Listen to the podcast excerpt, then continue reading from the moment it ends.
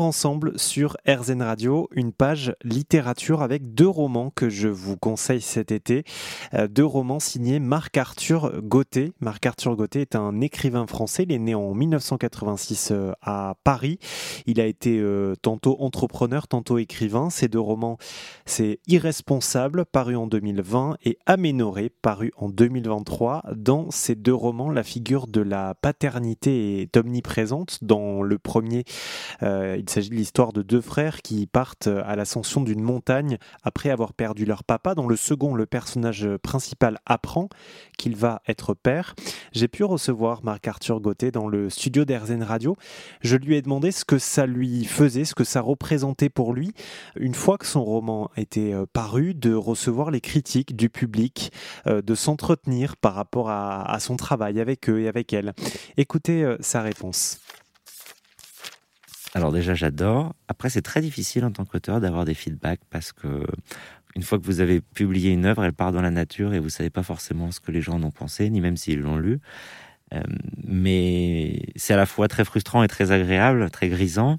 Ce que je retiens aussi, c'est l'envie de continuer, euh, le sentiment que j'aime ça, qu'il faut en écrire d'autres.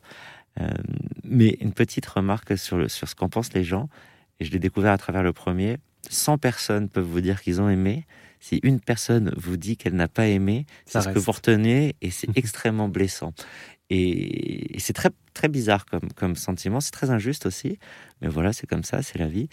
Euh, donc voilà, j'écris pas vraiment pour plaire, mais j'écris pour être lu. Et malgré tout, j'espère que ça plaît aux gens. Donc, euh, donc euh, juste l'envie de continuer à écrire, à me pencher sur d'autres sujets. Il y a plein de choses qui m'inspirent. Mais surtout que si je, si je comprends bien, vos, vos deux romans euh, puisent leur énergie dans la vôtre.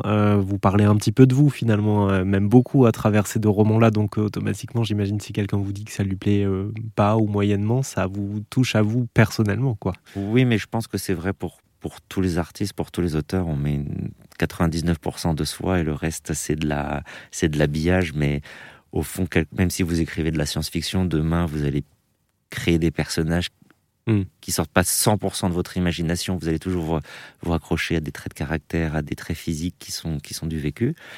Mais oui, oui, vous avez raison. Je pense que c'est malgré tout le, lot de tout le monde. Mais ça fait partie du, de l'enjeu, hein, que vous soyez euh, peintre, musicien ou, ou écrivain, quand vous allez vers, euh, vers le public, euh, le public vous envoie sa perception. Aujourd'hui, Marc-Arthur Gauthier, vous avez quatre bébés, deux enfants et deux romans. Euh, est-ce qu'il y en a un troisième, enfin un cinquième prévu?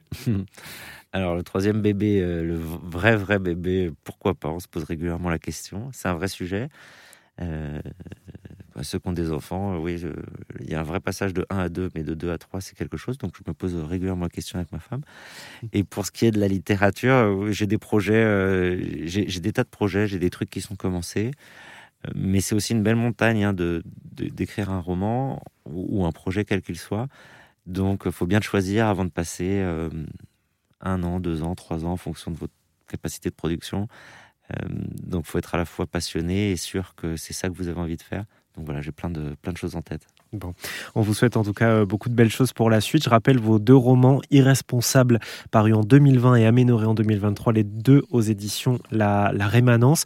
Je vous les conseille évidemment. Euh, merci d'être passé nous voir sur Radio. Merci pour votre invitation.